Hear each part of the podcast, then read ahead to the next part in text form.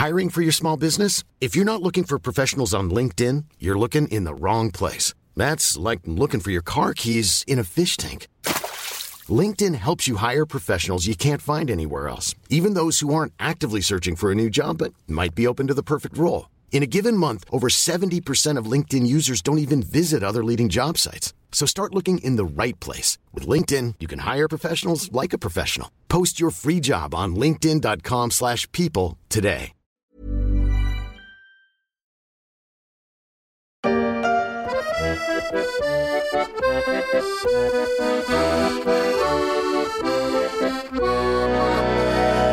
Oh, Wingaland, you broke a heart when you first voted to depart. But before you off and pack, one thing, we want our language back. Ils ont fini par quitter l'Union européenne, provoquant l'ire d'Amanda, de Sarah Louise et de Maxime, qui ont répliqué avec cette French Brexit song, rappelant les apports de la langue française à la langue anglaise. Shocking. Ils sont partis, mais l'histoire est encore trop récente pour désigner avec précision les gagnants et les perdants de ce Brexit. Mais alors que la City attend toujours la signature de l'accord de coopération sur les services financiers entre Londres et Bruxelles, il devait être signé avant fin mars de cette année, c'est dire si ça n'avance pas, eh bien une place européenne a commencé à retirer les marrons du feu en essayant de ne pas se brûler. À Amsterdam, il y a les eaux, il y a les âmes. J'ai vu les eaux dans les canaux, j'ai pas vu d'âme. À Amsterdam. Guy Béard n'a vu ni Dieu ni âme à Amsterdam, mais s'il pouvait revenir dans cette ville, il pourrait y voir l'émergence d'un nouveau temple, celui de la finance. À Amsterdam.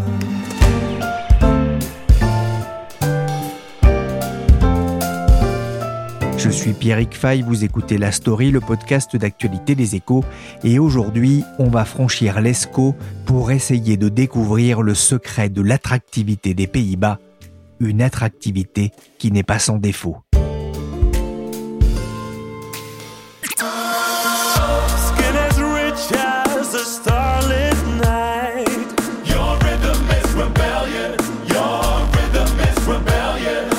Les Pays-Bas n'ont pas remporté le concours de l'Eurovision cette année. Ils terminent même à une piteuse 23e place derrière Saint-Marin et l'Albanie. On ne peut pas gagner tout et tout le temps. Mais le titre de Django McRoy, Birth of the New Age, naissance d'une nouvelle ère, résume assez bien la situation du pays maritime au sortir de la crise sanitaire. Pour résumer, l'économie bouillonne, l'immobilier s'enflamme et Amsterdam séduit la finance européenne post-Brexit. Amsterdam, c'est la ville qui monte dans la finance européenne au rythme non pas de la rébellion mais du succès. Ainsi, Vivendi a prévu d'introduire à la bourse locale sa filiale Universal d'ici à la fin de l'année. C'est comme acheter des actions de Lady Gaga, de Madonna et de Johnny Hallyday. On en avait déjà parlé dans la story. De nombreuses autres entreprises ont choisi Amsterdam pour faire leur premier pas en bourse. Ça ne doit rien au hasard. C'est ce que m'a expliqué Guillaume Benoît du service marché des échos. Bonjour Guillaume. Bonjour Pierrick. On avait déjà parlé hein, de cet IPO futur de Universal par Vivendi dans la story, mais ça c'est vraiment le, le symbole de l'euphorie qui touche l'écosystème autour de la bourse d'Amsterdam? Alors Pierrick, je, ne sais pas si dans le port d'Amsterdam, il y a toujours des, marins qui chantent, hein, mais ce qui est sûr, c'est qu'à la bourse d'Amsterdam, les investisseurs euh, sont vraiment mis à la musique, hein, et pas seulement avec euh, Universal. La bourse d'Amsterdam n'a jamais accueilli autant de nouvelles sociétés que depuis le début de l'année. Il y a 7,5 milliards d'euros qui ont été levés depuis janvier selon Deal Logic. C'est déjà plus qu'en 2020, donc qui a été une année euh, particulière, mais euh, largement supérieure à, la moyenne des autres années. En fait, Amsterdam, effectivement, est devenu la place à la mode, en tout cas pour les actions en, en Europe. On a vu là de très grandes plateformes alternatives.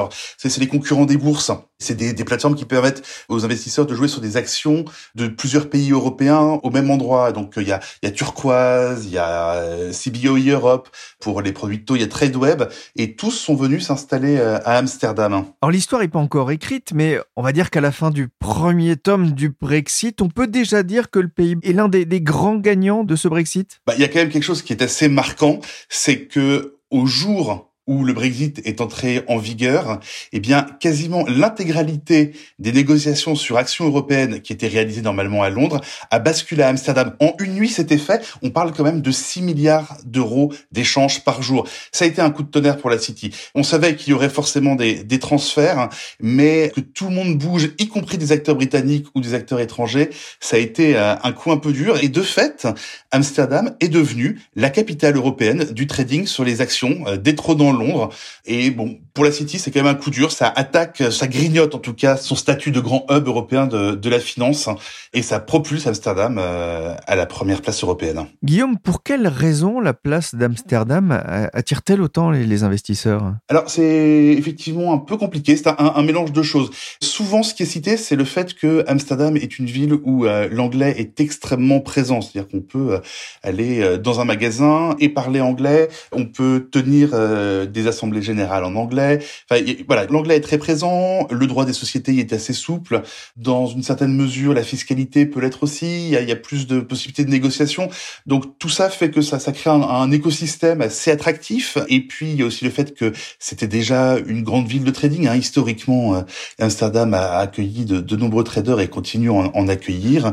Et puis euh, il y a aussi le fait qu'à partir du moment où le mouvement a commencé à se faire, c'est ce que j'expliquais sur le fait que les, acteurs britanniques aussi étaient venus, avaient transféré leurs échanges à Amsterdam, c'est que ben on suit ce qu'on appelle la liquidité, c'est-à-dire que la liquidité, c'est la possibilité de, de, vendre ou acheter une action facilement, sans grand écart de prix. Pour ça, il faut des participants, et donc les gens vont là où il y a le plus de participants, donc ils suivent le mouvement. Et on dit souvent suivez l'argent, bah, c'est un peu ça, on suit la liquidité. Euh, Guillaume, ce mouvement perceptible depuis le début de l'année, est-ce qu'il va se poursuivre? Euh, Sur les actions, le gros du transfert a été fait, c'est-à-dire que euh, en fait, ce qui s'est passé, c'est que la réglementation européenne a imposé aux acteurs européens d'aller trader sur des places européennes et comme la City euh, n'est plus dans l'Union européenne, on ne pouvait plus faire cette opération. Donc ça, ce transfert-là, il s'est fait et donc les autres ont suivi. On ne devrait pas avoir de nouveaux mouvements sur les actions en tant que telles. En revanche, depuis cette base, Amsterdam développe de nouveaux services. Euh, il va y avoir euh, CBOE qui va créer une activité d'options, de produits dérivés sur les actions qui vont vous permettre euh, de jouer sur des, des grands indices euh, qui représentent les sociétés européennes ils vont le développer à Amsterdam. Il y a toute une activité aussi sur les dérivés de taux d'intérêt qui a beaucoup progressé à Amsterdam depuis le début de l'année et qui est un grand axe de développement. Il y a l'américain ICE qui opère la plus grosse bourse des quotas carbone européens qui prévoit également de transférer ses activités de la City à Amsterdam. Donc oui, sur cette base, il y a encore beaucoup de choses à faire en ce qui concerne encore une fois hein, vraiment le trading, c'est-à-dire les, les, échanges sur les produits financiers. Oui, c'est beaucoup d'activités, tout ça, c'est beaucoup d'argent également. Est-ce que ce sont aussi des, des emplois, euh, Guillaume? Alors oui, c'est beaucoup d'activités. En effet, c'est pas mal d'argent pour le coup pour les traders, puisque c'est par eux que vont passer les ordres qui sont euh, après ça exécutés sur ces plateformes. En termes d'emploi, c'est pas aussi évident. Si on regarde bien, en fait, les activités de trading sont des activités qui sont principalement des activités informatiques, c'est-à-dire que ce sont des systèmes informatiques qui permettent de passer les ordres et d'échanger entre les investisseurs. Donc c'est pas ça qui nécessite le plus de personnel. Et si on prend un peu de hauteur et qu'on regarde, on, estime que depuis l'annonce du Brexit, il y a environ 7500 emplois qui ont quitté la City. Et si on regarde les derniers chiffres, c'est plutôt Dublin qui est en tête des euh, relocalisations avec 25% et Paris juste derrière avec 19%. Amsterdam, lui, n'a récupéré que 9% à peu près des euh, effectifs qui avaient quitté la, la City. Après, sachant que l'autre question qui peut se poser, c'est la création future d'emplois qui sera à peu près aussi importante. Mais donc, oui pour l'activité, c'est moins vrai pour les emplois. Amsterdam, la place financière qui monte, mais au-delà de la ville du Véloroy, c'est tout le pays qui voit son attractivité croître depuis plusieurs années. Elle n'a toutefois pas accueilli autant d'emplois que Dublin ou Paris dans la finance, mais est-ce vraiment un mal? Car le dynamisme de l'autre grand pays du fromage a un prix. Et Swan, c'était qui? Ma copine. C'est elle qui m'a fait connaître le bon goût du Gouda sous un chêne. Swan, ta copine? Non, parce qu'on m'a dit euh, t'aimes pas trop les dames. J'adore les dames. Ça, c'est quoi ça?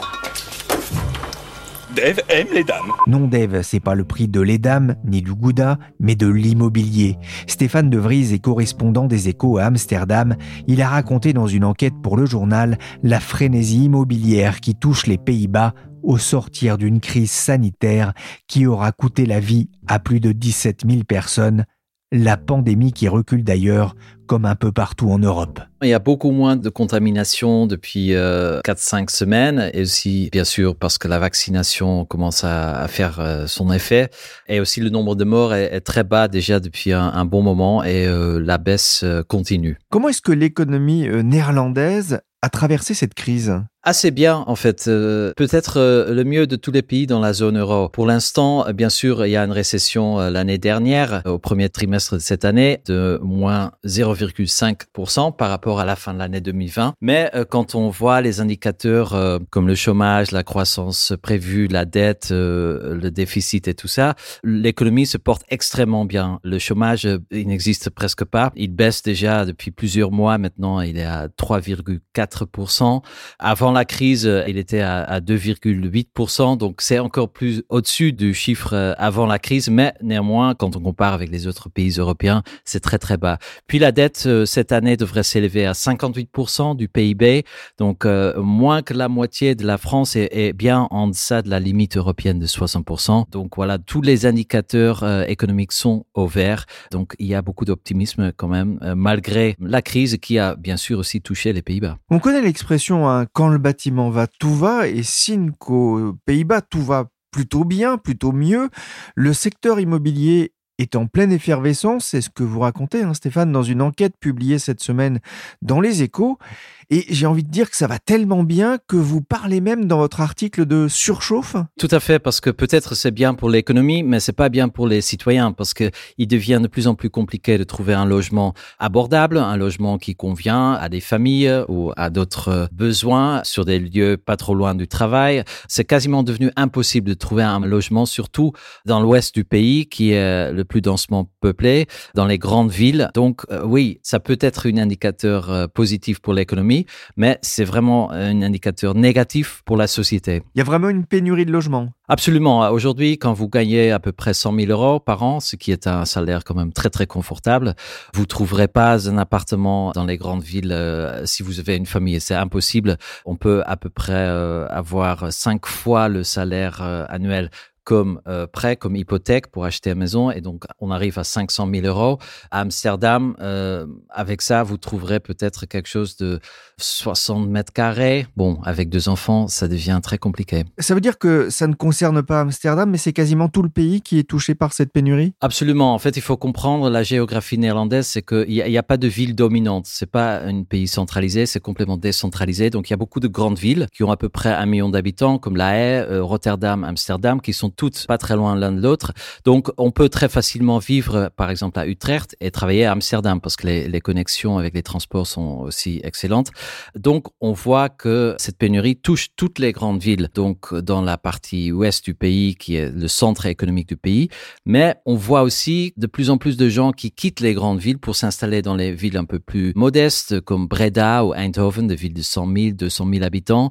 Et ensuite aussi, il n'y a pas vraiment de campagne aux Pays-Bas, mais un peu plus dans des zones rurales. Et donc, même là, on voit aussi une pénurie qui commence, même dans des plus petites villes en province, comme par exemple Middelbourg, qui est le chef-lieu de la Zélande, qui est dans le sud des Pays-Bas, un coin où avant personne voulait habiter. Maintenant, on voit là aussi des acheteurs qui veulent payer davantage que le prix demandé. Donc l'accent est vraiment dans l'ouest du pays, mais ça commence à toucher aussi toutes les autres euh, régions de- des Pays-Bas. Ouais, vous parlez hein, de surenchère euh, euh, lorsqu'il y a euh, une possibilité de, de trouver un bien qui vous plaise. Ça veut dire que ça a une conséquence, cette pénurie très forte sur les prix de l'immobilier? Oui, absolument. Je peux vous donner un exemple. Hier, euh, dans mon cas personnel, j'ai visité un appartement dans le centre d'Amsterdam, 800 000 euros pour 100 mètres carrés. C'était à 9h30 du matin. À 11h, j'ai appelé l'agent immobilier que j'étais intéressé, que j'étais prêt à payer le prix demandé. Et puis, il m'a dit, bah, on a eu une offre de 850 000, donc l'appartement est parti. Donc ça, c'est la réalité. Quand on cherche, même avec un budget assez important, il est très difficile à trouver quelque chose. Donc, il y a plusieurs raisons pour ça. En fait, il est très facile à obtenir un prêt.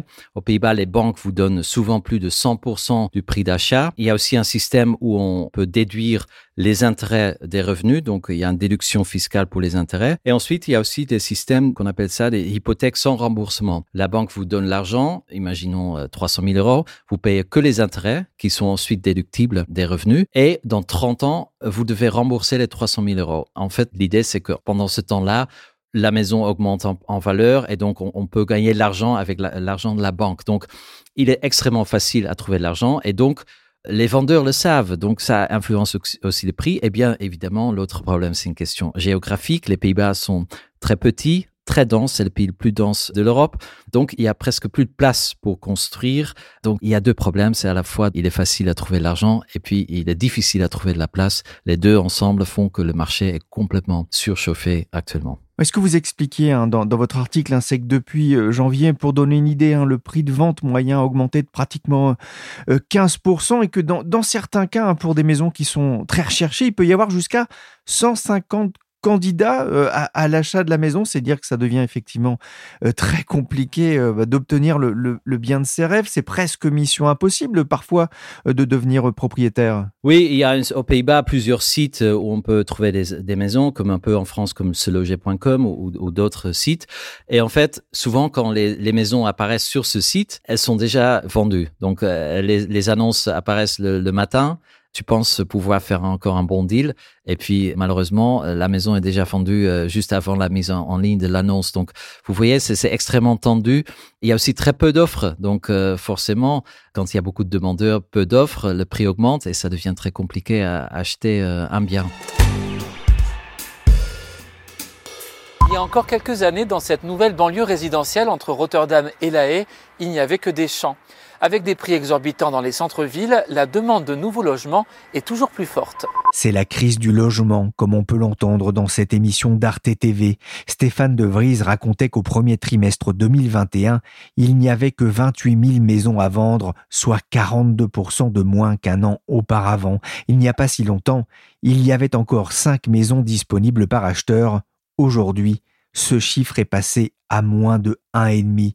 Mais Stéphane, pourquoi y a-t-il autant besoin de logements aux Pays-Bas? Il y a plusieurs raisons. Euh, tout d'abord, le succès de l'économie néerlandaise. Euh, depuis euh, le début du siècle, le Pays-Bas croît très fortement, attire beaucoup de personnes de l'étranger, attirées par le dynamisme de l'économie, par l'offre d'emploi, mais aussi par la qualité de vie. Donc la, la, population augmente très fortement. Pour vous donner une idée, après la guerre, donc en, en 1945, les Pays-Bas comptaient 9 millions d'habitants. Aujourd'hui, c'est presque 18 millions. Donc en 75 années, le pays a doublé. En France, c'est à peu près 10 15% euh, augmentation de la population, beaucoup moins. Aussi, la densité est énorme. Donc, euh, aujourd'hui, c'est 500 habitants au kilomètre carré plus du double de l'Allemagne. Et on pense en 20 ans, ça sera peut-être vers les 600 habitants au kilomètre carré, encore pour comparer à la France. Ça voudrait dire qu'avec la même densité, la France aurait 350 millions d'habitants. Donc ça vous donne une idée de la, pression sur le, territoire euh, des Pays-Bas. Donc d'un côté, beaucoup d'étrangers qui sont venus aux Pays-Bas, d'autre côté, euh, pas assez de place. Et puis aussi, bien sûr, les Néerlandais eux-mêmes, ils sont devenus plus riches. On l'a vu avec la crise Corona. Au début de la crise, on s'attendait à une crash du marché immobilier. Plus personne n'allait acheter une maison parce que plus personne n'avait de l'argent. Or, un an plus tard, il se trouve que les gens sont devenus beaucoup, beaucoup plus riches, beaucoup plus fortunés, ont investi beaucoup dans leur maison parce qu'ils avaient plein de temps libre, donc ils ont fait des travaux. Et maintenant, ils sont tous sur le même marché, donc le prix a vraiment explosé. Vous l'aviez dit, depuis le début de l'année, plus 15%. C'est vraiment euh, incroyable sur un, bien qui valait 500 000 euros le 1er janvier. Bah, il vaut presque 600 000 aujourd'hui. On en parlait avec Guillaume Benoît. Amsterdam, par exemple, hein, c'est la place financière qui monte en Europe. Est-ce que vous, vous avez déjà pu mesurer effectivement un, impact du Brexit déjà? Oui, on le dit souvent euh, qu'il y a effectivement beaucoup de services financiers qui s'installent aux Pays-Bas, mais en fait, il n'y a pas beaucoup d'emplois qui va avec parce qu'il y a beaucoup de technologies, bien sûr, euh, beaucoup de transactions aujourd'hui se font entre deux ordinateurs et donc plus entre les hommes. Donc, c'est intéressant, en effet, mais quand on voit l'emploi, Bon, ça n'a pas vraiment très grande influence. Ce qui est intéressant, en revanche, c'est que Amsterdam, les Pays-Bas, n'ont jamais misé pour attirer le secteur financier, pour attirer la City après le Brexit. C'est une stratégie que Paris a fait, par exemple, ou Francfort. Ils ont vraiment misé sur la City. Les Pays-Bas sont plutôt positionnés comme un pays créatif, ouvert, très bien connecté. Donc, Ils ont misé sur le secteur, par exemple, audiovisuel. Le siège de Netflix est ici, siège européen, Discovery Channel, même la BBC a ouvert un, un succursale à Amsterdam. Il y a aussi beaucoup d'agences de pub. Donc, il y a un autre écosystème que les Pays-Bas ont visé et ça a eu beaucoup de succès. Et depuis déjà 10-15 ans, Amsterdam et aussi les autres grandes villes aux Pays-Bas, La Haye, Rotterdam, attirent beaucoup d'immigrés du monde entier, mais aussi, bien sûr, de l'Union européenne. Donc, l'effet Brexit Bon, il est là, hein, absolument. Quand on marche dans les rues, dans les grandes villes, on entend beaucoup d'anglais, euh, de français, plein de, plein de langues. Le pays s'est internationalisé, mais bon, le Brexit, ça fait juste une petite partie d'une tendance qui était déjà en cours, je dirais, depuis 15 ans. Stéphane, vous parliez de besoins importants. D'ici à 2030, il faudra au moins un million de nouveaux logements aux Pays-Bas. Mais vous le signalez hein, dans votre enquête, les Pays-Bas sont l'un des pays d'Europe où la densité est déjà la plus élevée. Elle n'a cessé d'augmenter depuis les années 60. C'est un vrai souci pour les urbanistes ou pour les autorités? Oui, oui, parce qu'en fait, ces millions de nouveaux habitants viendront surtout dans les grandes villes dans l'Ouest. Donc, un million d'habitants, c'est une ville comme Marseille qu'il faudra construire dans un territoire où il y a déjà beaucoup de villes avec 500 000, 1 million d'habitants. Et, pour vous donner une idée, donc il y a Rotterdam, La Haye, Amsterdam, Utrecht. Tout ça, c'est un cercle d'à peu près 80 kilomètres où il y a 8 millions d'habitants. Il y en aura encore un million d'autres. Donc ça veut dire que tout doit être planifié. D'ailleurs, quand vous survolez la, les Pays-Bas dans un avion, vous verrez que c'est un patchwork de bouts de territoire qui sont faits par l'homme. Même la nature ici est construite par l'homme. Donc il n'y a rien de naturel. Tout est planifié avec des très grands plans euh, urbanistiques euh, qui prévoient parfois 10, 15 ans, parfois même plus longtemps à l'avance ce qu'il faut construire et où. Donc oui, c'est un challenge. Bien évidemment, le pays est petit et il y a un autre problème. La mer monte, la surface est restreinte, donc il y a que deux solutions. C'est donc euh, construire dans la mer ou construire dans le ciel. Et c'est exactement ce qui se passe euh, actuellement. Geen tuintjes dus in Havenstad, maar wel veel groen voor de deur waar kinderen veilig kunnen spelen. Verder is er in Havenstad veel ruimte voor datgene dat het nieuwe stadsdeel echt uniek maakt. On entend ici un reportage de la chaîne AT5 sur un nouveau quartier en cours d'aménagement à Amsterdam, c'est le quartier d'Avenstadt. Vous vous êtes rendu sur place, on a l'impression que c'est pas bienvenue chez les ch'tis, c'est plutôt euh, bienvenue chez les riches. Oui, absolument. Oui, oui, on peut dire ça. Euh, c'est peut-être un peu péjoratif, mais euh, il y a un premier quartier qui est terminé maintenant, qui s'appelle Houthavens, et ça veut dire les anciens ports du bois. Donc, c'était le centre névralgique pour tout le bois de l'Europe.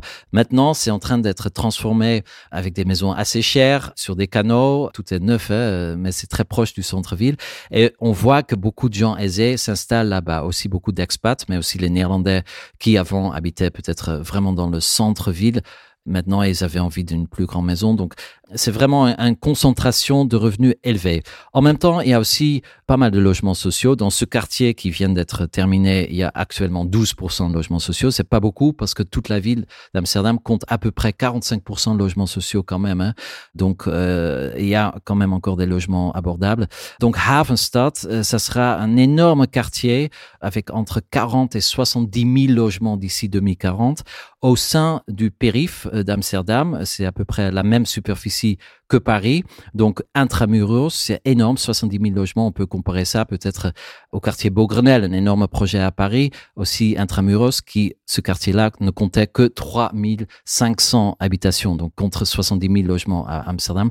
Il y aura là aussi beaucoup de logements sociaux, mais le prix moyen aujourd'hui, déjà, dans ce quartier, pour un bien est 550 000 euros, ce qui est énorme, bien évidemment, si on a des revenus un peu modestes. Mais ce quartier est construit dans des anciens ports, et ça, c'est une tendance que l'on voit beaucoup aux Pays-Bas, des anciennes zones industrielles. Il y a beaucoup de ports, évidemment, sont transformés en quartiers résidentiels qui sont quand même très euh, attractifs, euh, intéressants aussi d'un point de vue architectural, mais aussi social. Donc Havenstad, en effet, c'est la nouvelle construction, la nouvelle ville au sein de la ville déjà. Amsterdam, construit sur les anciens ports, un énorme projet, mais surtout peut-être euh, pour les aisés. Il y a des canaux, des rues aménagées sur cette île artificielle. Ça fait un peu penser au, Dubaï des Pays-Bas. Ouais, on peut dire ça parce que en fait, c'est aussi construit sur l'eau, donc euh, la, la, comparaison avec Dubaï, euh, pourquoi pas? Il y a aussi dans le, la Houthavens, donc le quartier qui vient d'être terminé, au bout, il y a un, gratte-ciel de 90 mètres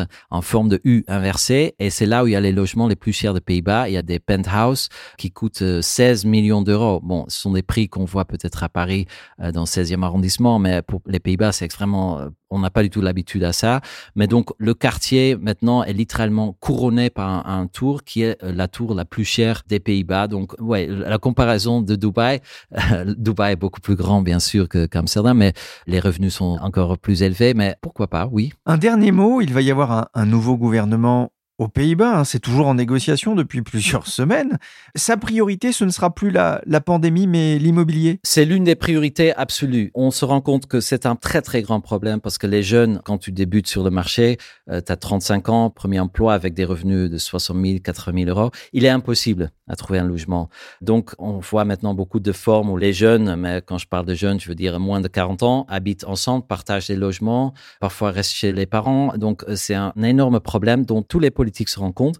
Donc, en effet, ce sera la priorité pour le nouveau gouvernement. Très probablement, il y aura un ministère du logement. Ça peut euh, sembler étrange, mais en fait, il n'y a pas de ministère du logement. Ça a été euh, supprimé en 2010 aux Pays-Bas, mais maintenant, il faut absolument un nouveau ministère qui va gérer ça parce que c'est un véritable problème. Il faut construire davantage, il faut construire autrement parce que la, demande change aussi et il faut faire ça très rapidement tout en respectant, c'est ça aussi la difficulté, tout en respectant les mesures qui seront prises dans le cadre du changement climatique. Quand on construit, on émet du CO2 et d'autres euh, substances. Et en fait, la question est là, comment est-ce qu'on peut en construire davantage tout en respectant les engagements de Paris 2015 Donc c'est aussi un problème en plus. Et puis, normalement, quand on commence à planifier un quartier, il y a entre 10 et 15 ans entre la première idée et le jour où le nouveau habitant peut prendre ses clés pour y aménager. Donc c'est un problème extrêmement urgent mais les solutions sont complexes et ce problème ne disparaîtra pas euh, du jour au lendemain. Merci Stéphane De Vries, correspondant des Échos à Amsterdam, et merci Guillaume Benoît, chef de service adjoint au service marché des Échos. La story s'est terminée pour aujourd'hui. Cette émission a été réalisée par Willy Gann, chargé de production et d'édition Michel Varnet. Vous pouvez retrouver la story sur toutes les applications de téléchargement et de streaming de podcasts.